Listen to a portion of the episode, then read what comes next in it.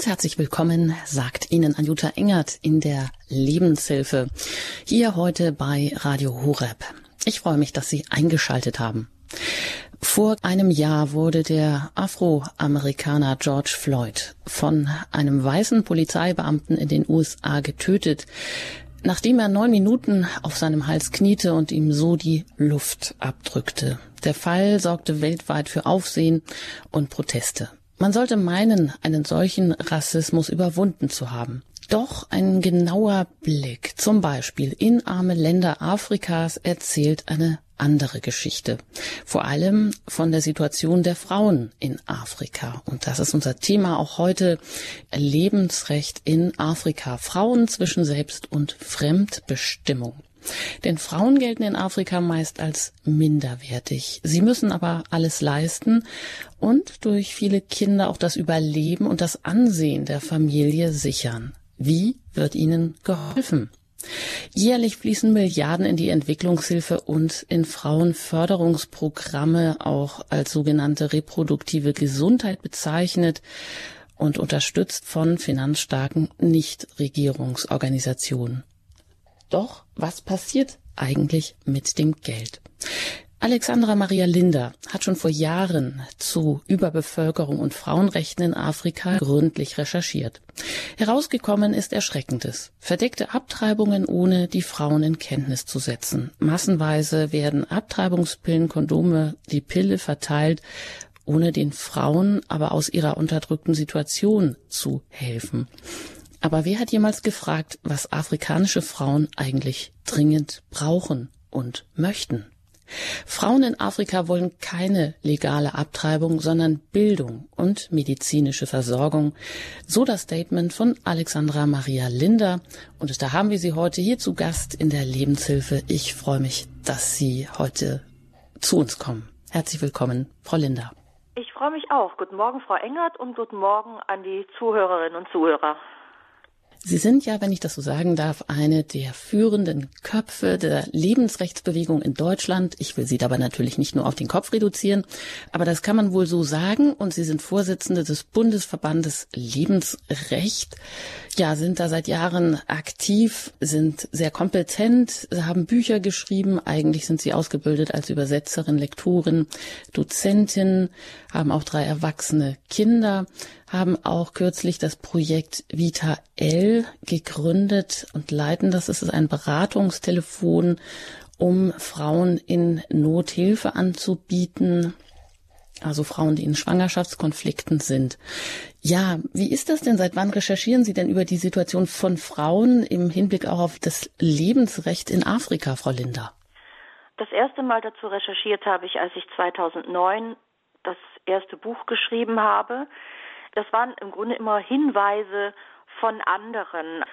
Und das Gleiche habe ich dann recherchiert in Bezug vor allem auf den Begriff Müttersterblichkeit und die Frage, wie gehen denn eigentlich wir, also wir westliche reiche Industrienationen, mit der Behandlung der Müttersterblichkeit und mit dem Umgang mit Frauen, die das ja betrifft, in den Ländern um, in denen die Müttersterblichkeit sehr hoch ist. Und da habe ich angefangen zu recherchieren und ganz erstaunliche Dinge festgestellt in Bezug auf, was passiert mit dem Geld, wo geht das Geld hin, wer macht da die Programme, in denen es um die Bevölkerung geht und welche Ziele stecken eigentlich dahinter. Das war so mein Ansatz.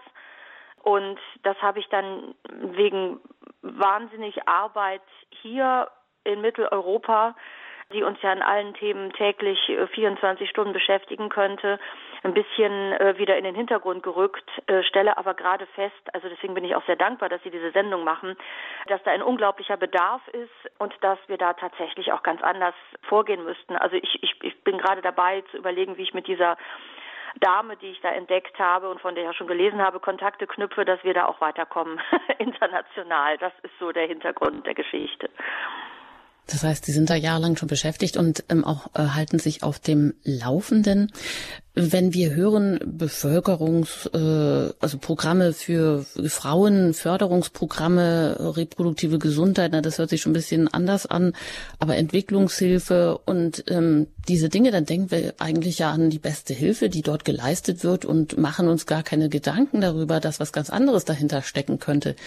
Wie wird man denn informiert über das, was viele Nichtregierungsorganisationen dann an Hilfe dort leisten oder was das Ziel auch überhaupt dahinter ist? Also man muss unterscheiden, es gibt wunderbare Vereine, die in ganz vielen Ländern der Welt fantastische Arbeit leisten. Das sind oft kleinere Organisationen und das sind oft kirchliche Organisationen, die da tätig sind und deren Arbeit wirklich also uneingeschränkt bewundernswert ist. Ich kenne zum Beispiel eine Dame, von einer Stiftung, die die Christen in Nordburma, die ja systematisch verfolgt und unterdrückt werden, persönlich mit Hühner- und Schweinefamilien versorgt, damit sie sich ernähren können. Die fährt persönlich mit einem Boot den Irivadi rauf. Ja, also solche, solche Leute. Oder ich kenne einen Pater am Amazonas, aber wirklich da, wo es keine Straßen mehr gibt, der da seit vielen Jahren lebt und medizinische Stationen aufbaut und Suchtstationen aufbaut und wirklich auch noch Leute zum Krankenhaus fährt mit seinem Boot, was er hat. Er hat, glaube ich, immer noch so einer, er ist immer noch einer der wenigen, der ein Motorboot hat. Ähm, ja, es gibt also ganz tolle Vereine. Aufpassen muss man tatsächlich bei den großen internationalen Organisationen, die sich mit Bevölkerungsentwicklung beschäftigen. Erstaunlicherweise habe ich keine Organisation gefunden, die sich das Label Bevölkerungsentwicklung draufschreibt wo es aber tatsächlich um die Entwicklung der Bevölkerung geht, sondern es geht in diesen Programmen vor allem um die Reduzierung der Bevölkerung. Und das ist ein ganz wesentlicher Punkt. Mhm. Welche sind das denn, wenn Sie die gerade ansprechen, wo man vielleicht hellhörig werden müsste? Welche großen internationalen Organisationen? Das sind vor allem ähm, die International Planned Parenthood Federation, die sich also geplante Elternschaft nennen, die entstanden sind tatsächlich aus einer eigentlich eugenischen Haltung heraus. Und das, das ist das, was man auch versteckt tatsächlich feststellen könnte. Also diese International Planned Parenthood Federation, dann eine Organisation namens Mary Stopes, dann eine Unterorganisation der Vereinten Nationen, nämlich der Bevölkerungsfonds der Vereinten Nationen, der UNFPA.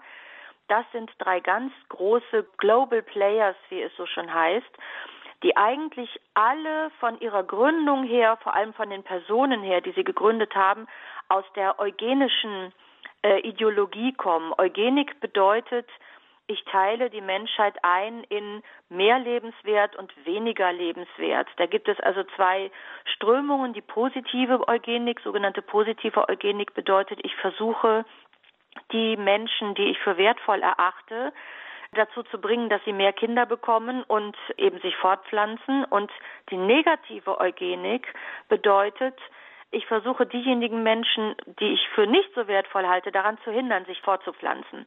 Das ist ein ganz harter Vorwurf, den ich hier mache, aber wenn wir die Arbeitsweise dieser Organisation uns ansehen im internationalen Kontext, übrigens gehört die deutsche Pro Familia auch zur International Planned Parenthood Federation und ist auch von einem Eugeniker gegründet worden, wenn wir uns diese Organisation ansehen, was sie tun, merkt man oder kann man merken, dass das möglicherweise nicht unbedingt menschenfreundlich ist oder den Frauen vor allem dient und der Fortentwicklung der Bevölkerung.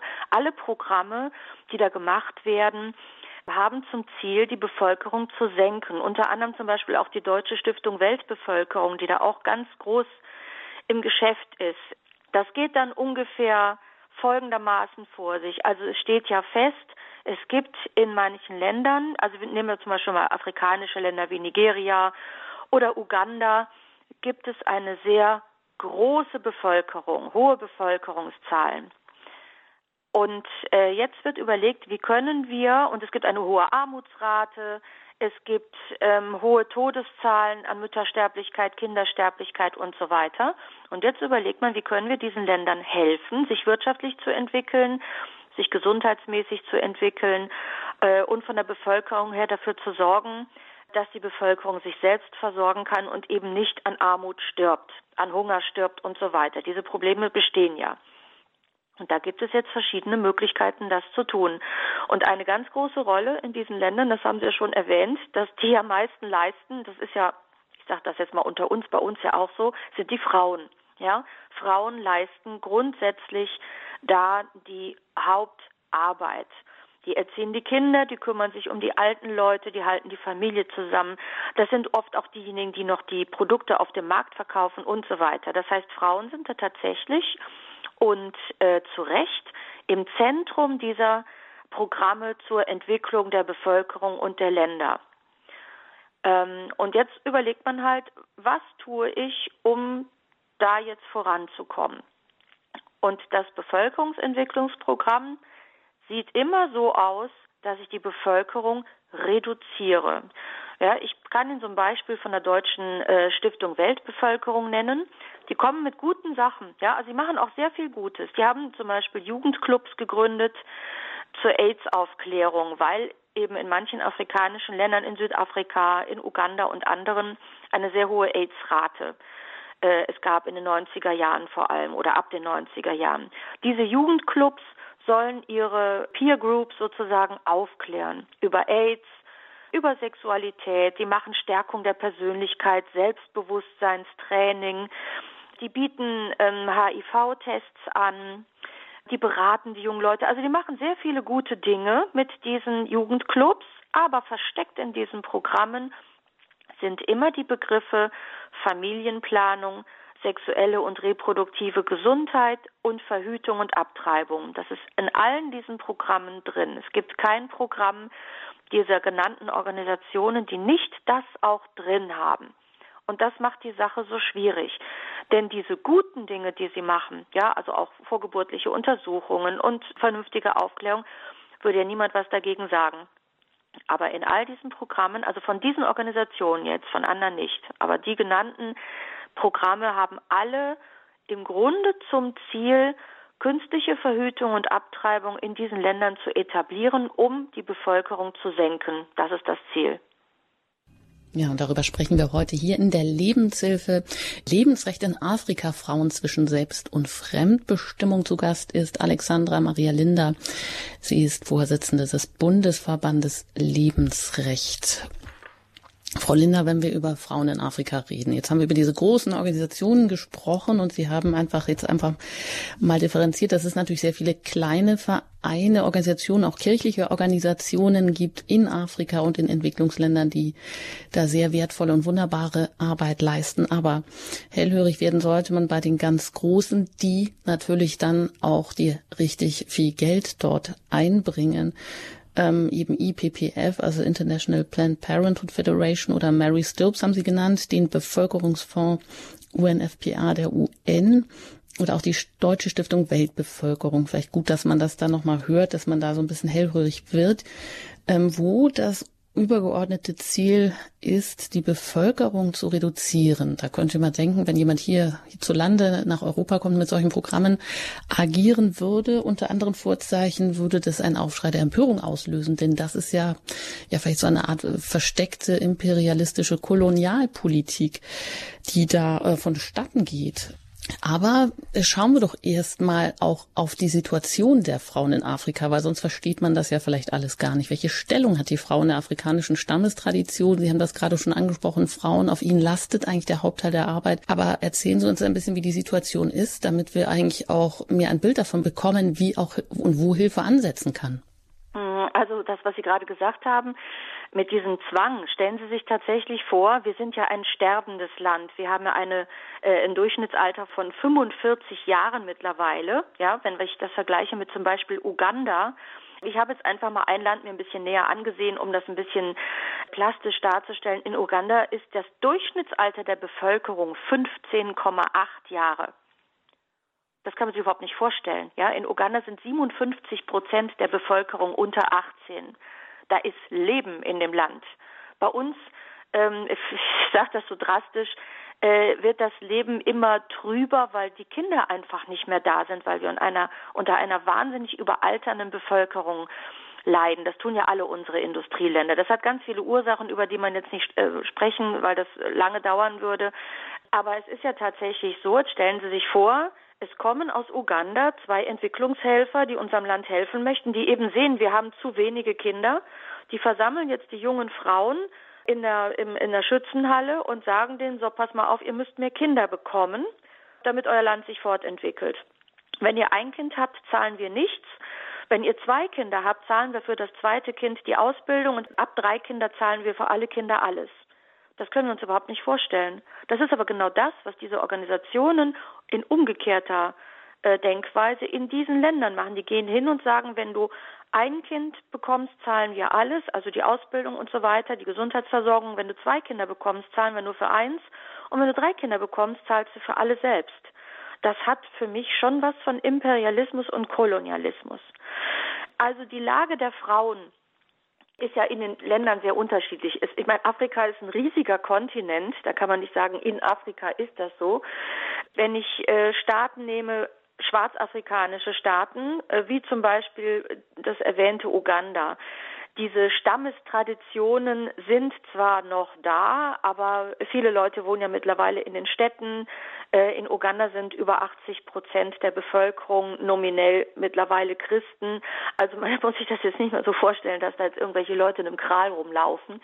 Ähm, natürlich spielen diese Traditionen, gerade die Familientradition, eine große Rolle. Jetzt ist der Begriff der Familie in diesen Ländern der höchste Wert mit überhaupt. Also Familie ist die Grundstruktur der Menschheit, die da auch noch so hoch gehalten wird. Es ist also für diese Gesellschaften, egal wo man da ist, überhaupt kein Problem, viele Kinder zu haben. Das sehen die in keiner Weise als Problem. Also es gibt ganz viele Probleme, über die gesprochen wird, äh, auf die wir auch gleich kommen. Aber die Grundannahme zu glauben, dass das, also ein Kind ein Problem darstellt, das gibt es da überhaupt nicht. Wenn eine Frau da ein Kind bekommt, feiert äh, die ganze Umgebung mit. Und wenn es das fünfte, sechste, achte Kind feiert, die Umgebung auch mit. Ein Kind gilt da grundsätzlich als Geschenk.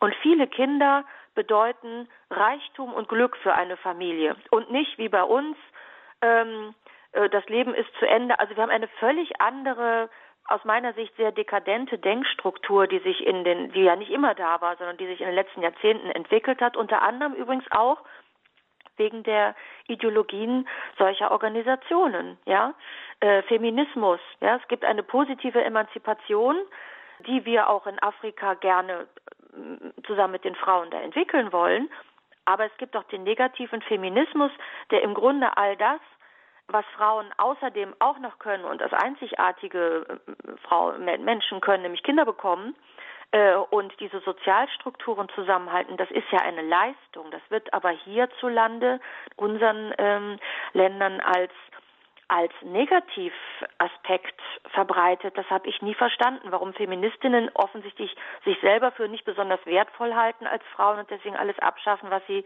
äh, biologisch zu Frauen machen könnte. Und in diesen afrikanischen Ländern ist das zum Glück nicht so, muss ich wirklich sagen, zum Glück. Für die ist ein Kind noch ein Geschenk. Und die wissen auch, was Mütter leisten. Und wenn eine Frau eine große Familie hat, dann ist das toll. Ja, sie findet das selber auch toll. Also ich, ich habe noch nie mit jemandem dort gesprochen äh, aus diesen Gesellschaften, der gesagt hat, ach, ich will aber eigentlich nur ein Kind und viele Kinder ist ganz furchtbar. Im Gegenteil, die Familien lieben Kinder, die Gesellschaften lieben Kinder.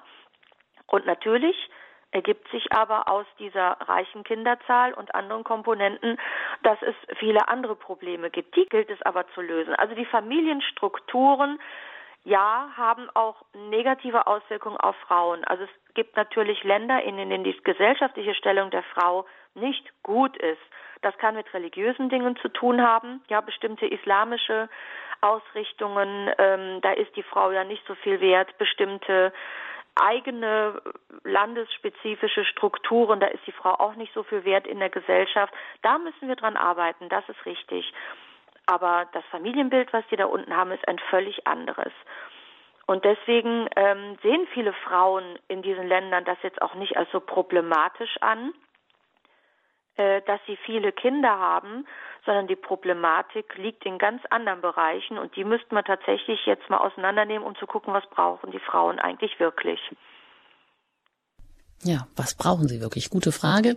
Und was bekommen Sie von eben diesen großen Nichtregierungsorganisationen Ja, wenn sie da so eingedeckt werden mit Abtreibungspillen, mit Instrumenten zur Menstruationsregulierung, mit Kondomen, mit Pillen etc., obwohl sie eigentlich was ganz anderes brauchen. Also wenn dann mit dem Gedankengut der Emanzipierung dorthin gegangen wird und davon ausgegangen wird, dass das jetzt eben das Credo ist, wie können wir uns das vorstellen? Was äh, passiert denn dann da unten? Also wie das Leid der Frauen scheint ja dann doch eher vergrößert zu werden, denn an der Stellung, an ihrer Situation wird ja dann dadurch gar nichts geändert. Sie wird ja weiterhin allein gelassen. Mhm. Also wir gehen mal so die Bereiche durch, wo tatsächlich Probleme bestehen. Ein Grundproblem ist natürlich Armut und Hunger. Der Hunger entsteht aber nicht dadurch, dass die Frauen viele Kinder haben, es hat mal einen Reporter gegeben, der diese Haltung hatte, also wir müssen unbedingt die Bevölkerung senken, damit die Leute nicht mehr hungern und ist dann in verschiedene Länder der Welt gefahren und hat mit Erstaunen festgestellt, dass in keinem Land er jemals den Begriff Überbevölkerung gehört hat und wir müssen die Kinderzahl senken, weil wir hungern. Das war in keiner dieser Gesellschaften das Thema, weltweit nicht. Die Armut, die dort herrscht, hat zum Teil mit politischen Entwicklungen zu tun. Viele Länder werden beherrscht von korrupten, diktatorischen Regierungen, denen ihre eigene Bevölkerung völlig egal sind. Das ist leider in vielen Ländern so. Wenn ich hier wieder Uganda nehme, der Staatspräsident Museveni, der in den 80er Jahren da angetreten ist, stammt eigentlich aus einer christlichen Familie, über seine Mutter vor allem und hatte eigentlich tatsächlich auch hehre Ziele und hat diese Ziele auch in den ersten 10, 20 Jahren seiner Regierungszeit sehr gut durchgesetzt. Dann kam aber zum Beispiel wieder Rebellion, durch diese Lord Resistance Army. Da sind mindestens eine halbe Million Menschen umgebracht worden im Bürgerkrieg. Es kommen viele, viele Flüchtlinge aus Nachbarstaaten herein, zum Beispiel aus dem Südsudan die schwarzen Christen, die im Sudan unterdrückt werden, oder aus Ruanda, wenn da wieder mal ein Völkermord stattfindet, oder aus dem Kongo, wenn es da Unruhen gibt oder Naturkatastrophen. Das heißt, dieses Land kämpft innen wie außen mit ganz vielen schwierigen Dingen und Museveni hat sich offensichtlich inzwischen auch zu einem Diktator entwickelt, mit der Folge, dass ihm seine Bevölkerung nicht mehr so wichtig ist wie früher. Da kann die Bevölkerung nichts gegen tun, gar nichts. Und jetzt müsste man als Staat, als deutscher Staat überlegen, wo stecke ich denn meine Entwicklungshilfegelder rein? Stecke ich die in diese Regierungen, was leider eben passiert? Ja, also die Millionen bekommen meistens die Regierungen dieser Staaten, die die dann möglicherweise für andere Zwecke verwenden, also um Waffen zu kaufen, um sich Paläste zu bauen. Das kommt ja alles vor. Statt dass die Entwicklungshilfe in Organisationen vor Ort geht, ja, da gibt es ja, die Leute sind ja weder dumm noch hinterwäldlerisch. Die haben ja selber ganz tolle Möglichkeiten, sich selber zu entwickeln. Ja, Brunnenbauer, Leute, die Schulen bauen. Also die haben ja ganz viele Leute, die da was tun wollen. Die kriegen aber das Geld nicht, weil das Geld bei der Regierung landet. Das ist zum Beispiel ein großes Problem. Die Armut in vielen Ländern hat zum Beispiel auch damit zu tun, dass die reichen Staaten da ihre Lebensmittelexporte hinbringen. Also ich habe mit einer Nigerianerin gesprochen, die sagt, wenn ich auf den Markt gehe, dann finde ich Reis aus den USA, der billiger ist als der Reis, den meine eigenen Leute vor Ort anbauen und verkaufen. Und da können die nicht mithalten preislich, denn die müssen ja davon leben. Und der Markt wird aber überschwemmt von US-amerikanischen Reisimporten. Ja, das ist ein Problem für die Leute. Denn die arbeiten, die sitzen ja nicht zu Hause rum und tun nichts, sondern die arbeiten fleißig, gehen mit ihren Produkten auf den Markt, können die da aber nicht ordentlich verkaufen, weil die Preise eben gedammt werden aus den USA. Dann gibt es Länder mit riesigen Flächen, wie zum Beispiel in Äthiopien, die aber nicht der Bevölkerung zur Verfügung gestellt werden, sondern ausländischen Agrospritproduzenten. Also da gibt es politisch unfassbar viele Schwierigkeiten, die die Bevölkerung schlicht daran hindern, sich in irgendeiner Form selbst zu entwickeln. Hinzu kommen eben Klimaprobleme, Bürgerkriege, Flüchtlingsproblematik, weil im Nachbarland ein Bürgerkrieg ist und so weiter. Also das ist zum Beispiel ein Problem, das man lösen müsste. Ein zweiter wichtiger Punkt, also wie gesagt, und daraus entsteht natürlich der Hunger, ja, die, die Kinder, also keine Frau mit fünf Kindern sagt, warum habe ich nur fünf Kinder, ich kann sie nicht ernähren, sondern jede Frau mit fünf Kindern sagt, ich habe fünf Kinder, jetzt müssen wir mal sehen, wie wir die ernährt bekommen. Ja, also auch hier werden Kinder nie als Problem gesehen, sondern die Probleme werden als das gesehen, was sie sind. Hungerproblem, Armutsproblem, politisches Problem. Für Frauen zum Beispiel gibt es besonders schwere Probleme wie schlicht den fehlenden Zugang zu sauberem Trinkwasser. Es gibt in Afrika noch Regionen, wo gerade die Mädchen den ganzen Tag damit verbringen, elf Kilometer zur Wasserstelle zu gehen, zur einzigen in der ganzen Region, da die Eimer voll zu schöpfen und dann mit schwer, wirklich mit ganz schwerer Last diese elf Kilometer wieder zurückzugehen, damit die Familie sauberes Trinkwasser hat. Das ist traditionell eine Aufgabe der Mädchen in vielen Regionen. Was bedeutet, die Mädchen können eigentlich nichts anderes machen, weil das, was sie tun, lebensnotwendig für ihre Familie ist. Ohne Wasser kann die Familie nicht überleben. Also muss es Kinder geben, die nichts anderes tun, was die Kinder daran hindert, in die Schule zu gehen zum Beispiel. Bedeutet. Und wenn Sie das gerade ansprechen, dann sind das ja auch Traditionen, die, jetzt ist die Frage, kann man das verändern? Denn zum Beispiel, wenn Wasser fehlt, dann heißt es ja auch oft, dass Frauen schuld daran sind, obwohl die Trockenheit an der Tagesordnung vielleicht sowieso steht in vielen Ländern. Man könnte aber durchaus Brunnen errichten oder Systeme von Bohrungen erstellen, um diese Trockenperioden auch zu überwinden. Genau. Also die Lösung kann ja nicht sein, dass ich jetzt die Kinderzahl reduziere, sondern die Lösung kann nur sein, dass ich Möglichkeiten schaffe, dass die Bevölkerung Zugang zu sauberem Trinkwasser hat. Das ist ja eine Voraussetzung für gesunde Ernährung. Und hätten die Familien diesen Zugang, hätten sie schon einige Probleme nicht. Denn es gibt ja immer noch schwere Krankheitsausbrüche überall mit äh, Bakterien, die in verseuchtem Trinkwasser sind oder einfach nicht sauberem Trinkwasser sind. Da könnte man also auch gesundheitstechnisch und für die Familien sehr, sehr viel Gutes tun, indem man dafür sorgt, dass die Bevölkerung Zugang zu sauberem Trinkwasser hat. Also eigentlich etwas, was für uns völlig unvorstellbar ist, dass wir kein Trinkwasser haben. Wir machen den Hahn auf. Mhm. Das heißt aber, dass große oder viele große internationale Organisationen, könnte man sagen, das ist denen irgendwie, das ist ja viel komplizierter und komplexer, genau diese Hilfe zu leisten, anstatt einfach zu sagen, ja, die Ursache für so viele unerwünschte Schwangerschaften in Entwicklungsländern, die müssen wir einfach damit beheben, dass wir jetzt die Abtreibung legalisieren und das als Lösung anbieten. Das flächendeckend scheint ja viel einfacher zu sein. Ist ja. Ja, es ist, ist wirklich verrückt, ja.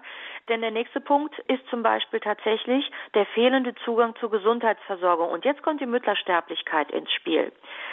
Fehlender Zugang zur Gesundheitsversorgung bedeutet, dass nirgendwo in der Nähe es eine Stelle gibt, wo ich hingehen kann, mich untersuchen lassen kann, mich behandeln lassen kann, Medikamente bekomme, mein gebrochenes Bein behandelt wird und so weiter. Gibt es in vielen Regionen einfach nicht wohnortnah. In manchen Regionen fehlen einfach Hebammen. Ja, ich kenne eine Ärztin, die in Burkina Faso auf dem Land Hebammen persönlich ausbildet mit einem kleinen Verein, weil die da fehlen. Auf die Idee kommt der Staat jetzt nicht. Ja, also es gibt da ganz viele Hebel und es ist tatsächlich unheimlich schwierig, das alles zu machen. Und bei der Müttersterblichkeit ist es ganz interessant, denn da kann man dann auch genau diese ideologische Ausrichtung sehen. Äh, Müttersterblichkeit ist tatsächlich ein sehr, sehr großes Problem. Also es gibt in jedem Land einen kleinen Anteil Müttersterblichkeit. In Deutschland liegt er ungefähr bei sechs bis sieben. Sechs bis sieben bedeutet, bei 100.000 Lebendgeburten beziehungsweise wenn man es anders rechnet, ist, also in Deutschland wird das auf 100.000 gebärfähige Frauen gerechnet, sterben sechs bis sieben Frauen im Zusammenhang mit Schwangerschaft und Geburt pro Jahr. Das ist die Berechnung der Müttersterblichkeit. Das bedeutet, entweder vor der Geburt oder in einem Zeitraum von 42 Tagen rund um die Geburt, wenn da eine Mutter stirbt, dann ist das äh, statistisch erfassbar bei der Müttersterblichkeit. Und die Müttersterblichkeit ist in diesen Ländern, wo eben die Gesundheitsversorgung so schlecht ist, extrem hoch. Also in Uganda lag die zum Beispiel im Jahr 1990 bei 670. Das ist sehr hoch. Das bedeutet, bei 100.000 Lebendgeburten starben 670 Mütter. Das ist eine sehr, sehr hohe Zahl, wobei man ab den 90er Jahren da auch eine sehr hohe Zahl an AIDS, da müssen wir auch noch drauf zu sprechen kommen, äh, an, mit AIDS zu tun hatten, weil in Uganda AIDS sehr verbreitet war in den 90er Jahren. Diese Müttersterblichkeit zu senken weltweit ist eines der sogenannten Millenniumsziele, die sich also die Vereinten Nationen gesetzt haben. Und das fünfte Millenniumsziel will die Müttersterblichkeit reduzieren und die reproduktive Gesundheit verbessern. Das sind tolle Ziele, wo jeder uneingeschränkt sagen würde, ja, genau das müssen wir tun. Jetzt muss man aber gucken, wie wollen die das reduzieren, die Organisationen, die dazu jetzt bestimmt werden, und was ist reproduktive Gesundheit? Also reproduktive Gesundheit bedeutet Gesundheit im Zusammenhang mit Schwangerschaft und Geburt wobei ich diesen marxistischen Begriff Reproduktion ganz gruselig finde. Ja, das ist ja ein Marx-Begriff. Also Produktion ist das, was man in der Fabrik tut und Reproduktion heißt Kinder zu bekommen. Also ich mag den Begriff gar nicht. Dass der jetzt dieser internationale Begriff ist, spricht eigentlich auch schon Bände. Ja, reproduktive Gesundheit würde jetzt für die Frauen aus ihrer Sicht bedeuten, die kriegen traditionell viele Kinder und möchten auch Kinder haben. Und reproduktive Gesundheit bedeutet jetzt aus ihrer Sicht, ich werde versorgt. Man achtet auf mich, man achtet auf das Kind, ich mache pränatale Diagnostik, ich mache Schwangerschaftsuntersuchungen, ich werde begleitet bei der Geburt, ich kann, wenn ich ein Problem habe, ins Krankenhaus gehen und da das Kind bekommen. Ich werde nach der Geburt versorgt, mein Kind wird nach der Geburt versorgt. Das ist für die Frauen in diesen Ländern reproduktive Gesundheit. Und damit kann man auch die Müttersterblichkeit erheblich reduzieren, wenn ich tatsächlich es schaffe, in diesen Ländern flächendeckend die Frauen zu versorgen. Denn in Uganda zum Beispiel bekommen die Frauen im Durchschnitt 5,4 Kinder in ihrem Leben. Das heißt, die brauchen diese Versorgung ständig. Ja, jedes Dorf, jede Stadt, jede Region braucht in hohem Maße ständig mit viel Personal, vielen Plätzen diese Versorgung, weil die eben so viele Kinder bekommen.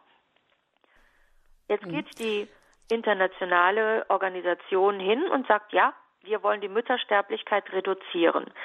Ein klitzekleiner Teil der Müttersterblichkeit ist tatsächlich illegalen Abtreibungen zuzurechnen. Also dass Frauen in Ländern, wo man nicht abtreiben darf, auf irgendeine Art und Weise versuchen, es selbst zu machen. Das gibt es, das hat es immer gegeben. Das kann ich mit keinem Gesetz der Welt, weder mit einem legalen Gesetz noch mit einem Verbotsgesetz verhindern. Das ist etwas, was es in der Menschheit immer geben wird. Die Frage ist jetzt, wie gehe ich damit um? Erstmal sind sich die Organisationen gar nicht einig darüber, wie viel Prozent der Müttersterblichkeit das eigentlich sind. Die sagen dann, weltweit sterben 340.000 Frauen pro Jahr an Müttersterblichkeit, eine Zahl, die man unbedingt senken muss und rechnen dann statistisch einen Wert von je nach Land 4% bis 13% tote Frauen mit ein, die an illegaler Abtreibung gestorben sind und sagen, dagegen müssen wir was unternehmen. Sage ich, ja, ist in Ordnung, sehe ich auch so. Aber was wollen Sie dagegen unternehmen? Also in diesem Programm, wenn man die sich ansieht, ist das Hauptaugenmerk erstaunlicherweise nicht darauf, die 96 Prozent oder 85 Prozent der Frauen als erstes zu retten, die eben im Zusammenhang mit Schwangerschaft und Geburt sterben, weil sie keine Versorgung haben, sondern deren Hauptaugenmerk liegt darin, künstliche Verhütung und Abtreibung anzubieten und Abtreibung zu legalisieren in diesen Ländern, um die toten Frauen bei illegalen Abtreibungen zu verhindern und um zu verhindern, dass es überhaupt noch Geburten gibt. Und das ist tatsächlich ein Lösungsansatz, der uns aus mehreren Gründen wundert. Zunächst aus dem Grund, weil man doch eigentlich davon ausgehen müsste, wenn ich mit relativ einheitlichen Mitteln die Mehrheit dieser Frauen, und zwar die ganz überwiegende Mehrheit dieser Frauen retten kann und ihnen helfen kann, ist das jetzt erstmal mein Hauptaugenmerk, diese Gesundheitsversorgung bereitzustellen, damit diese Frauen die Möglichkeit haben, sich versorgen zu lassen, sich und ihre Kinder. Das Zweite mhm. ist, die Frauen sprechen überhaupt nicht darüber, dass sie weniger Kinder haben wollen, sondern sie wollen, dass ihre Kinder überleben. Wenn wir uns unsere Gesellschaft ansehen, bei uns gab es früher auch ganz viele Kinder in all unseren industrialisierten Staaten. Das wurde weniger, als die Frauen Zugang zu Bildung hatten und als die Gesundheitsversorgung so gut war, dass die Kinder nicht mehr wegstarben. Früher war das ja so, ich bekam selbst in besten Familien, ja, Maria Theresia hatte 16 Kinder, die österreichische Kaiserin, davon haben elf überlebt, und zwar bei bester Gesundheitsversorgung, die es damals gab bedeutet, man musste viele Kinder bekommen, weil man wusste, vielleicht bleiben ja nur zwei oder drei übrig. Und als die Gesundheitsversorgung besser wurde, haben die Leute gesehen, aha, ich brauche nicht mehr so viele Kinder zu bekommen, denn die überleben ja alle. Und dann sinkt die Zahl über die Jahrzehnte von selbst. So lange will man aber in diesen afrikanischen Ländern offensichtlich nicht warten. Warum macht man dann nicht dasselbe Konzept? Man fördert die Gesundheitsversorgung, man fördert die Bildung von Frauen, man fördert die Wirtschaftsmöglichkeiten von Frauen und Männern, dann wird die Kinderzahl automatisch sinken, weil man einfach nicht mehr so viele Kinder bekommen muss, um als Familie auch zu überleben. Ja, ohne jetzt den mhm. Frauen vorschreiben zu wollen, wie viele Kinder sie bekommen. Und diese Gesundheitsversorgung ja, genau ist ein ganz zentraler Punkt bei der Müttersterblichkeit. Und da ist genau der Ansatz von diesen Organisationen, die eben nicht anbieten, Gesundheitsversorgung, Aufklärung, Neugeborenenversorgung und so weiter, sondern die wirklich Millionen, inzwischen Milliarden Gelder in die Programme stecken, die eben Geburten verhindern sollen und die statt den Frauen zu helfen, die also an Abtreibung auch wenig nachdenken, ja, das ist da überhaupt kein großes Thema in vielen Ländern, müssen wir aber gleich nochmal drüber sprechen, ähm, und Abtreibungen fördern und legalisieren. Das heißt, da auch in eine Kultur eingreifen, die überhaupt nicht von sich aus an solche Dinge denkt, die aber von unserer Seite da aufgedrückt werden sollen, weil wir sie halt, also unsere Gesellschaften sie offensichtlich für gut halten, obwohl das ja eigentlich auch gar nicht so ist, aber diese Organisationen sie für gut halten und ideologisch dadurch drücken wollen. Und das geht nach meiner Sicht am Bedarf der Frauen komplett vorbei. Ja, und deshalb die Frage, wie können wir Frauen in Afrika helfen? Unser Thema heute hier in der Lebenshilfe bei Radio Horeb, Lebensrecht in Afrika. Frauen zwischen Selbst- und Fremdbestimmung. Ich bin Anjuta Engert und im Gespräch mit Alexandra Maria Linder. Sie ist Vorsitzende des Bundesverbandes Lebensrecht. Und auch Radio Horeb ist engagiert und unterwegs im Mariathon, um genau auch Radio Maria Stationen in Afrika zu unterstützen da werden viele Gelder gesammelt, die nämlich auch mit Programmen dann wiederum sich an die Frauen wenden, um Gesundheit und Bildung weiter zu unterstützen. Ja, und ich frage jetzt auch Sie, ähm, wie können wir hier eben Frauen in Afrika unterstützen? Wie ist Ihre Situation? Was nehmen Sie wahr? Denn wenn man hierzulande eine Umfrage machen würde, dann würden wahrscheinlich sehr viele Menschen denken, ja, man muss die Bevölkerung in Afrika doch reduzieren. Aber wie können wir eigentlich sowas denken? Nach der Musik geht es hier gleich weiter.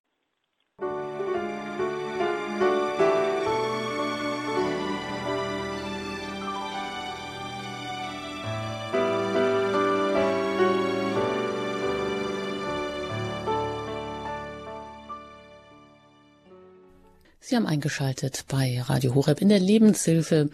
Heute mit dem Thema Lebensrecht in Afrika. Frauen zwischen Selbst- und Fremdbestimmung. Ich bin im Gespräch mit Alexandra Maria Linder. Sie ist Vorsitzende des Bundesverbandes Lebensrecht. Hat auch ein Buch geschrieben, mehrere Bücher, aber eben auch eins über die Situation der Frauen in Afrika unter anderem. Alexandra Maria Linder sagt, Frauen in Afrika wollen keine legale Abtreibung, sondern Bildung und medizinische Versorgung. Und ich glaube, das haben Sie auch gesagt. Ähm, anlässlich des Aktionstages für sichere und legale Abtreibung, der jährlich stattfindet und ja, wo es genau auch darum geht, äh, dieses Gedankengut dann in diese Länder zu bringen, obwohl die Situation, wie wir gehört haben, dort ja auch eine ganz, ganz andere ist. Jetzt habe ich eine erste Hörerin aus Göttingen, die ich gerne hier begrüßen darf. Ich grüße Sie, Barbara. Hallo. Ich freue mich Hallo. über diese wunderbare Sendung. Mein Beitrag wäre ein Zitat von einer Frau, die ich mal kennengelernt habe. Das war eine Rentnerin, die jahrelang in der Entwicklungshilfe gearbeitet hat. Teilweise in Afrika, teilweise in Indien. Und ihre Aussage zu den Fördermitteln war, das Beste würden wir tun, wenn wir den Menschen, die aus Ländern kommen, erlauben würden, offiziell zu arbeiten, die investieren sowieso das meiste Geld in ihre Familien und dann achten sie auch darauf, dass das Geld richtig investiert wird. Das war eine Erfahrung einer Frau, die, glaube ich, 20, 30 Jahre im Ausland in armen Ländern gearbeitet hat. Ja. Dankeschön. Gehen wir das weiter. Vielen Dank, Barbara. Das, das ist richtig. Gerade die Frauen, deswegen kriegen die ja auch die Mikrokredite. Ja, also deswegen ist es zum Beispiel ein, wäre es ein ganz wichtiger Punkt, den Frauen, den Müttern äh, diese Kleinkredite zu geben, denn die gehen unglaublich sorgfältig mit diesem Geld um. Das ist völlig richtig. Also jeder, der ähm, aus diesen Ländern irgendwo auf der Welt arbeitet, sorgt dafür, dass seine Familie versorgt ist. Das wollten Sie, glaube ich, damit sagen. Und das ist völlig richtig. Also wir müssen vielmehr den Respekt vor der Leistung gerade dieser Frauen fördern. Da gibt es natürlich ein, tatsächlich ein Problem mit den Männern, denn Frauen haben da ja oft wirklich nicht äh, einen gleichberechtigten Stand. Und da muss man überlegen, wie kriege ich denn diesen Respekt?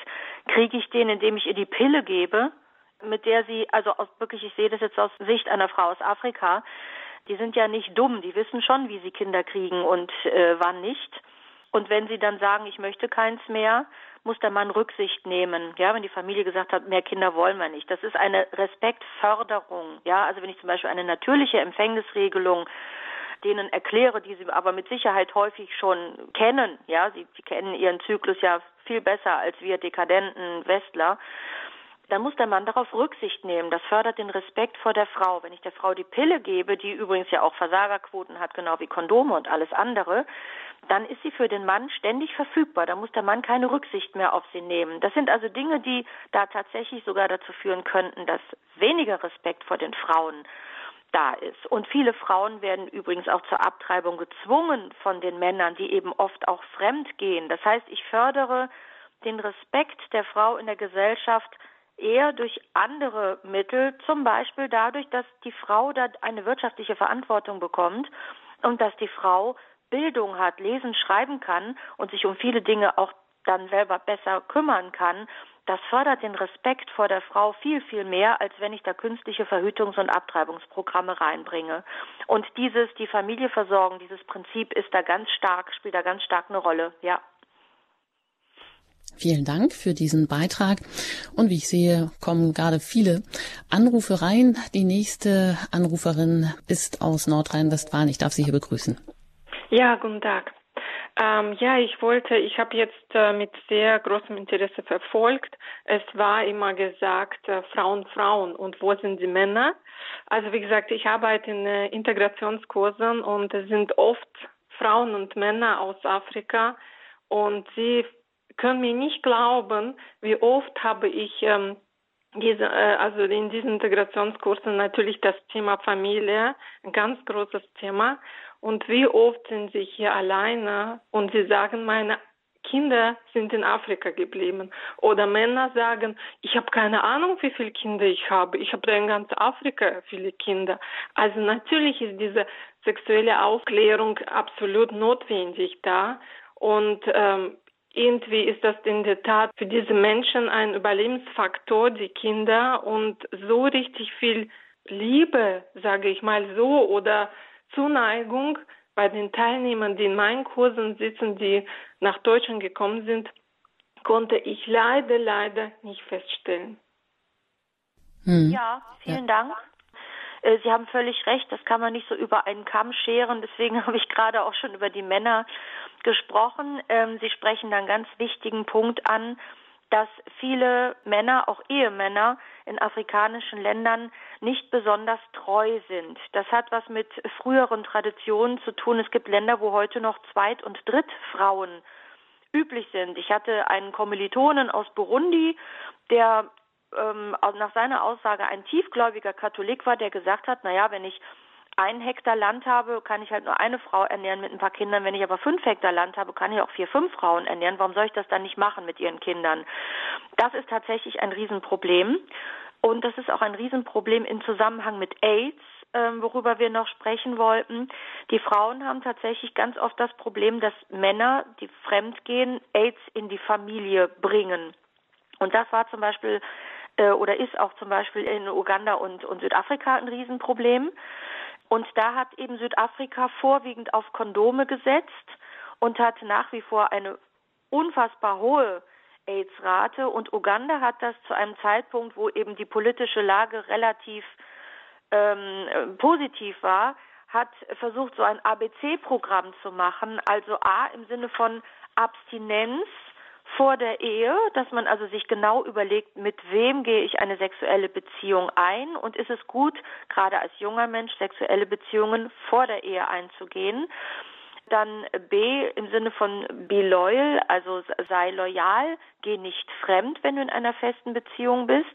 Und die Kondome nur dann, wenn A und B wirklich irgendwie gar nicht funktionieren. Und damit hat Uganda, mit dieser Vorgehensweise hat Uganda die AIDS-Rate ein paar Jahre lang massiv senken können. Das heißt, auch da war der Respekt gerade vor der Frau ein ganz wichtiger Punkt, denn Frauen gehen normalerweise da nicht fremd. Das ist da nicht üblich. Sexualität gehört normalerweise ja sowieso in die Familie und nach Hause und nicht in die Öffentlichkeit da war das immer ein Problem, dass Männer sich Zweit-, Drittfrau nahmen oder fremd gingen und dann eben diese Krankheit in die Familie brachten. Und in Uganda wurde das zum Anlass genommen, da den Respekt vor der Frau auch zu fördern und die eheliche Treue zu fördern. Also Sie haben natürlich recht, das kann man alles nicht so pauschal sagen. Das sind eben so Strukturen, grundsätzliche Strukturen, ähm, wo es aber natürlich auch viele Probleme mit dem Respekt vor der Frau gibt. Bis dahin, dass es Länder gibt, wo Mädchen unerwünscht sind und äh, deswegen massenweise abgetrieben werden. Aber das findet in afrikanischen Ländern zum Beispiel in dieser Form nicht statt. Ja, also äh, diese diese äh, furchtbare Entwicklung haben wir da zum Glück nicht, weil da eben die Kinderzahl an sich eher erwünscht ist und wenn da fünf Mädchen und acht Jungs sind, dann spielt das da nicht so eine große Rolle wie in anderen Ländern. Aber wie gesagt, danke für den wichtigen Hinweis. Äh, klar, das gibt's natürlich auch. Hm, ja, danke, alles Gute Ihnen. Eben, wie sie angesprochen hat, die Hörerin, dass es ja dann auch leider eben auch doch oft polygame Familienbeziehungen gibt oder Beispiele dafür, wenn zum Beispiel eine Frau eben dann nur zwei Kinder zum Beispiel bekommen kann, dass dann vom Mann ein Druck aufgebaut wird und er sich eben weitere Frauen nimmt, um die Anzahl der Kinder auch aus Gründen des Ansehens und auch der Achtung dann zu erhöhen. Ja, weiter geht's hier mit ähm, Hörermeldungen und da gehen ähm, weiter mehrere ein. Jetzt bin ich verbunden in Ulm mit Frau Schneider. Ich grüße Sie hier in der Sendung. Hallo. Ja, hallo, guten Tag. Ich möchte mich von ganzem Herzen danken für diese wunderbare Sendung. Es ist also wirklich ganz neue Gedanken. Man, man hört ja immer nur so von der Öffentlichkeit, von der Presse, ganz immer, ja, da muss man was machen und es sind so viele Leute. Ich finde es jetzt ganz, ganz interessant, dass hier mal wirklich diese Krisenpunkte angesprochen werden und vielleicht ändert sich dadurch doch etwas, dass man diesen Organisationen vor Ort dieses Geld zufließen lässt und wirklich nachschaut, kommt das Geld an und dass es nicht mehr die Regierung in die Hände bekommt. Ich finde es ganz, ganz wichtig, dass jemand den Mut hat, hier wirklich offen die Probleme anzusprechen. Ich bete dafür, dass sich da was ändert und in diesem Sinne, ich bedanke mich von ganzem, ganzem Herzen dafür. Und ich habe auch wirklich Arbeitskollegen. Ich arbeite im Altenheim und habe Arbeitskollegen, auch Männer und die haben ganz andere Einsichten. Also die Bildung macht hier so viel aus. Ganz, ganz tolle. Wirklich, also nicht, hier, hier wird so schlecht über diese Männer gesprochen. Ich glaube, wenn die Bildung ermöglicht wird, dann ändert sich auch in dem Bild was. Die haben na natürlich auch dieses Problem, dass sie immer nur versuchen, die Art zu erhalten und ebenso, wie sie es gewohnt sind. Vielleicht wissen die es nicht besser, aber die Kollegen, die ich kenne, die haben die alle das begriffen und suchen eine Frau, die treu ist. Und ich finde es ganz klasse, dass also ich muss hier mal für die Männer hier auch. Danke, Frau Schneider, dass Sie das ja, tun können. Ja, wirklich ganz, ganz tolle Menschen. Doch, doch. Also es, es liegt an der Bildung, dass man ihnen diese Bildung ermöglicht. Und dann ändert sich da auch was, auch bei den Männern. Ich habe auch äh, natürlich auch äh, Frauen als Kolleginnen, die, die sagen auch, ich, ich habe meine Kinder dort und sie brauchen hier eine dauernde, also ein unbefristetes Arbeitsverhältnis und dann dürfen die die Kinder hierher holen.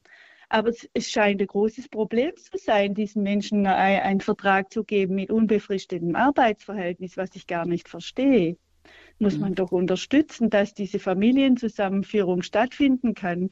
Dann, dann Danke, bekommen die Kinder ja auch wieder diese Bildung. Ja, gerne. Machen wir vielleicht hier einen Punkt. Vielen Dank für Ihren Beitrag. Und ja, das ist natürlich immer schwierig, wenn man etwas verallgemeinert darstellt, dann fällt eben doch einiges auch durch die Maschen, das Sie jetzt wieder aufgefangen haben. Ja, also Frau Schneider, ganz herzlichen Dank. Ähm, um das klarzustellen, ich mag Männer auch. Also Ähm, es ist nur tatsächlich so, dass äh, in manchen Ländern das, das Verhältnis zwischen Mann und Frau einfach so ist, dass Frauen dann ein Problem haben. Ja, also es gibt jetzt eine afrikanische, tatsächlich einen afrikanischen Verein, der heißt äh, Culture of Life, ähm, der nennt als wichtige Probleme äh, die jetzt mit dem Respekt vor Frauen zu tun haben, tatsächlich die Bildung, ja, denn wenn eine Frau lesen und schreiben kann und vielleicht auch ihr eigenes Geld verdient, hat sie natürlich ein ganz anderes Ansehen noch, äh, wenn sie also auch auf andere Art und Weise sich von ihrer, es war ja früher auch so, wenn Frauen nicht gearbeitet haben, waren sie abhängig von ihrem Mann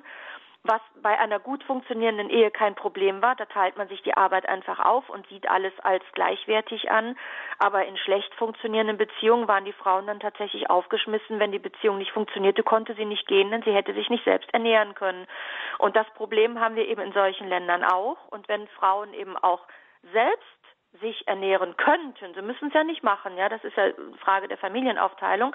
Aber wenn sie weiß, dass sie es könnte, würde das ihr auch eine ganz andere Position geben im Fall von Problemen. Also dieser Verein sagt, wo man Frauen besonders und Kinder besonders vor schützen muss, ist zum Beispiel Prostitution, Genitalverstümmelung, Zwangsheirat, Kinderarbeit, häusliche Gewalt, sexuelle Verbrechen wie Vergewaltigung. Ja, und da, da fällt mir gerade noch ein Beispiel ein, wie, wie, wie falsch diese Organisationen da arbeiten. Es gibt eine Gruppe von Frauen, die sich Trägerfrauen nennen. Das sind meistens zugewanderte Frauen in Accra, der Hauptstadt von Ghana. Und die tragen schwere Lasten vom Hafen in die Stadt. Das ist ihr Beruf. Und die sind meistens alleinstehend. Und die sind ständig in der Gefahr, vergewaltigt zu werden. Und Mary Stopes, also eine dieser von mir genannten Organisationen, bietet diesen Frauen kostenlos an die Pille danach und die Abtreibungspille. Das ist für mich, also bleibt mir das Herz stehen. Ja, also wenn ich in einer internationalen Organisation arbeiten und das sehen würde, würde ich sagen, wir bauen für die Frauen Häuser. Wir ähm, stellen den Sicherheitspersonal an die Seite. Wir sorgen dafür, dass sie aus dieser Gefahr raus sind und lassen sie nicht vergewaltigen und geben ihnen dann die Pille danach. Das ist für mich unfassbar, ist aber für diese Organisation ein völlig normaler Prozess, den Sie auch im Internet, können Sie im Internet nachlesen, im Jahresbericht. Das empfinden die als ganz tolle Leistung, dass sie diesen Frauen da die Pille danach und die Abtreibungspille anbieten. Also das ist für mich unfassbar ähm, menschenverachtend da nicht die Ursache des Problems lösen zu wollen und den Frauen wirklich helfen zu wollen, sondern ihnen zu sagen, ja gut, du kannst aber abtreiben und dann können sie dich ruhig weiter vergewaltigen. also ich finde das unglaublich. Ja, lassen wir Frau Bartel-Kaspari zu Wort kommen. Sie ist Hebamme und wartet auch schon eine ganze Zeit. Jetzt sind Sie dran. Ich begrüße Sie hier in der Sendung. Ja, einen schönen guten Morgen. Ich bin sehr dankbar für diese sehr wichtige Thematik, die mir als Frau und auch Mutter und insbesondere als Hebamme auch ähm, mich seit Jahren halt auch herumtreibt. Und ähm, danke schön, Frau Lindner, dass Sie auch nochmal diese Idee der Eugenik ähm, mit in dieses ähm, Gespräch gebracht haben. Es ist ja so, dass ähm, ich habe den, also ich meine, aus meiner Erinnerung ist es so, dass vor 20, 30 Jahren, wie ich als junge Hebamme eigentlich in die Entwicklungshilfe nach Afrika gehen wollte, es aber aus anderen Gründen nicht geklappt hat. Da ging es hauptsächlich darum, Familien dort zu stärken, die Autonomie, also wirtschaftliche Autonomie auch. Und ähm, den Menschen dort sauberes Trinkwasser, Abwasser, Schulbildung und Gesundheitsfürsorge zu bieten und auch eine gewisse Art von Schutz. Also das, was sie jetzt gerade mit den Wasserträgerinnen sagt, äh, das ist ja wirklich, ähm, das treibt es auf die Spitze, wie momentan ich den Eindruck habe, dass ähm, Entwicklungshilfe betrieben wird. Im Prinzip die Gesundheitsfürsorge steht eigentlich als oberstes und zwar die Gesundheitsfürsorge mit der Idee, über Geburtenkontrolle, über Abtreibungsförderung, über Impfstoffe, die mit ähm, die eher zur Geburtenkontrolle neigen. Sie wissen wahrscheinlich von dem Skandal in Kenia 2014, wo die kenianischen Bischöfe und Geistlichen aufgefallen war, dass ähm, so viele Frauen Fehlgeburten hatten nach einer Tetanusimpfung, die von einer großen Organisation, die Bill und Melinda Gates Stiftung, gefördert auch und von der WHO kostenlose Impfungen gegen Tetanus ähm, bereitgestellt haben. Und den Bischöfen ist aufgefallen, dass viele ähm, Fehlgeburten stattgefunden haben und ähm, also Unfruchtbarkeiten herrschten. Das ist eine Katastrophe für ähm, diese Menschen dort unten an. Und ähm, hinterher kam es tatsächlich raus, dass es mit Beta-HCG, also mit dem Schwangerschaftshormon, dieser Tetanus-Impfstoff ähm, verseucht war oder zugesetzt war, dass das tatsächlich so passiert ist. Und ähm, da hat sich etwas verändert, meines Erachtens seit 20 Jahren. Es läuft vieles über große Organisationen. Und wenn man dann mal schaut, dass das eigentlich sehr viele Eugeniker sind, die also meinen, unsere Weltbevölkerung ist zu viel, es gibt nicht Platz für alle. Und das macht mich unglaublich betroffen und traurig, manchmal auch wütend. Hm. Und, äh, ja, vielen Dank für diese vielen ja. Aspekte, die Sie einbringen, auch gerade ja. diese ja. Ähm, äh, Impfkampagne und dieses ähm, ja unglaubliche, auch, was da oder? passiert ist. Danke, geben wir das kurz weiter und mhm. es warten auch noch drei weitere Hörer. Mal schauen, wer noch wie drankommen kann. Ja, ein Satz dazu. Die Dame hat recht. Diese Sache hat es tatsächlich gegeben. Das hat es auch schon mal in, in Ostanatolien gegeben bei einer Impfkampagne, dass einem Impfstoff HCG, Beta-HCG zugesetzt wird. Der führt dann dazu, dass bei einer Schwangerschaft, die dann entsteht, sozusagen als Antireaktion des Körpers das Kind abgestoßen wird. Das hat es tatsächlich gegeben. Also die Geschichte habe ich auch so recherchiert, äh, wie die Dame sie berichtet hat. Und man, es gibt es gibt zig Beispiele dafür. Ja, also wenn ich wieder Uganda nehme, da gibt es einen Safe Abortion Action Fund, also einen, einen Fonds, für den man spenden kann, für sichere Abtreibung für Prostituierte, die alleinerziehend sind und Kinder von Freiern bekommen. Die kriegen als Lösung eine illegale Abtreibung mit Prostaglandinen aus der Apotheke angeboten, weil das in Uganda nicht verboten ist, eine, eine Aufklärung über Medikamente. Und dann kriegen sie eine chemische Abtreibungsmöglichkeit angeboten, statt dass man ihnen hilft, aus diesem Prostitutionsmilieu auszusteigen, denn die sagen selbst, sie wollen da gar nicht arbeiten. Also das ist aber tatsächlich das, was denen angeboten wird und das ist wirklich zynisch und menschenverachtend. Ich könnte Ihnen noch zig Beispiele dazu nennen. Ja, da springt leider unsere Sendezeit, die gleich zu Ende geht. Und dann zu einer letzten Hörerin. Und das ist aus Regensburg, Frau Hörnlein. Ich grüße Sie hier in der Sendung. Ja, ich grüße Sie auch ganz herzlich. Ich habe nur einen Tipp für jedermann, ähm, diesen Frauen überall dort zu helfen, wo sie selbst wenig äh, Geld bekommen oder wenig Möglichkeiten haben, an Geld wirklich ranzukommen. Es ist bei Kolping, vor Jahren habe ich da einen Bericht gelesen und seitdem unterstütze ich dieses. Bei Kolping gibt es ein Programm, da kann jeder für wenig Geld einen Betrag spenden für Hühnchen oder Zicklein oder Schwein, was in diesen Ländern den Frauen dann irgendwie ermöglicht wird, dass sie selbst etwas tun können, indem sie mit diesen Tieren irgendwie ihren Lebensunterhalt immer wieder unterstützen mit großem Erfolg. Also Kolping international oder überhaupt bei Kolping könnte man für wenig Geld, ich, ich weiß nicht mehr genau, ein Hühnchen kostet vielleicht 15 Euro, ein Zicklein vielleicht ähm, 20 oder 30 Euro, ein Schwein vielleicht 40 Euro oder so. In dieser Lage ist dieses. Und es kann jeder einfach dort spenden, sagen, was er für diese Frauen gerne haben möchte. Und damit könnte jeder ein bisschen etwas dazu beitragen, dass diese Frauen, die sehr, sehr tüchtig sind, ähm, sich selbst ein Stückchen weiterhelfen. Wunderbar. Vielen Dank, Frau Hörnlein, für diesen Hinweis. Und äh, das nehmen wir dann als abschließenden Hinweis, als abschließenden Erfahrungsbericht. Ja, Lebensrecht in Afrika, Frauen zwischen Selbst- und Fremdbestimmung. Ein ganz herzliches Dankeschön an Alexandra Maria Linder ja, die ganze Informationsfülle, die Sie gar nicht in dem vollen Ausmaß hier einbringen konnten. Ich glaube, Sie können noch stundenlang weiter erzählen und berichten. Ja, gerne. und wir würden auf jeden Fall auch alle gerne zuhören. Nur heute ist damit erstmal die Sendezeit um. Ein herzliches Dankeschön Ihnen und vor allem weiterhin alles Gute bei Ihrer Arbeit. Ja, vielen Dank, Frau Engert. Also ich kann mich der Vorrednerin nur anschließen. Unterstützen Sie nicht Organisationen, ich sage das ganz offen, wie UNICEF oder Amnesty, denn die treten alle auch für Abtreibung ein. Unterstützen Sie nicht die Riesenorganisationen, wo 80 Prozent des Geldes dann in Verwaltungsarbeit geht äh, und vielleicht in Kanäle, die Sie nicht steuern können. Unterstützen Sie wirklich solche kleinen, auch lokalen äh, Organisationen, wo man sicher gehen kann, da kommt das Geld auch an und das hilft dann vor allem auch den Frauen, da eben selbstständig mit ihren Familien zusammen, die wollen ja nicht ohne, sondern mit ihren Männern auch leben, das muss man ja auch klar sagen, äh, das zu fördern, dass der Respekt vor den Frauen steigt und dass sie so in, in den wesentlichen Dingen versorgt werden, dass die Bevölkerung sich selber dazu entscheiden kann, wie sie sich weiterentwickeln möchte und nicht von uns irgendwie aufgezwungen wird. Vielen Dank an Frau Linda und ich danke Ihnen ganz herzlich fürs Zuhören. Lebensrecht in Afrika, Frauen zwischen Selbst- und Fremdbestimmung. Diese Sendung können Sie jederzeit bei uns, auch in der Mediathek im Podcast, noch einmal sich anhören. Alle weiteren Informationen dann auch über Radio Horeb online erfahren. Vielen Dank für Ihr Interesse und für Ihre vielen Beiträge und Anrufe. Ich wünsche Ihnen noch einen gesegneten Tag. Mein Name ist Anjuta Engert.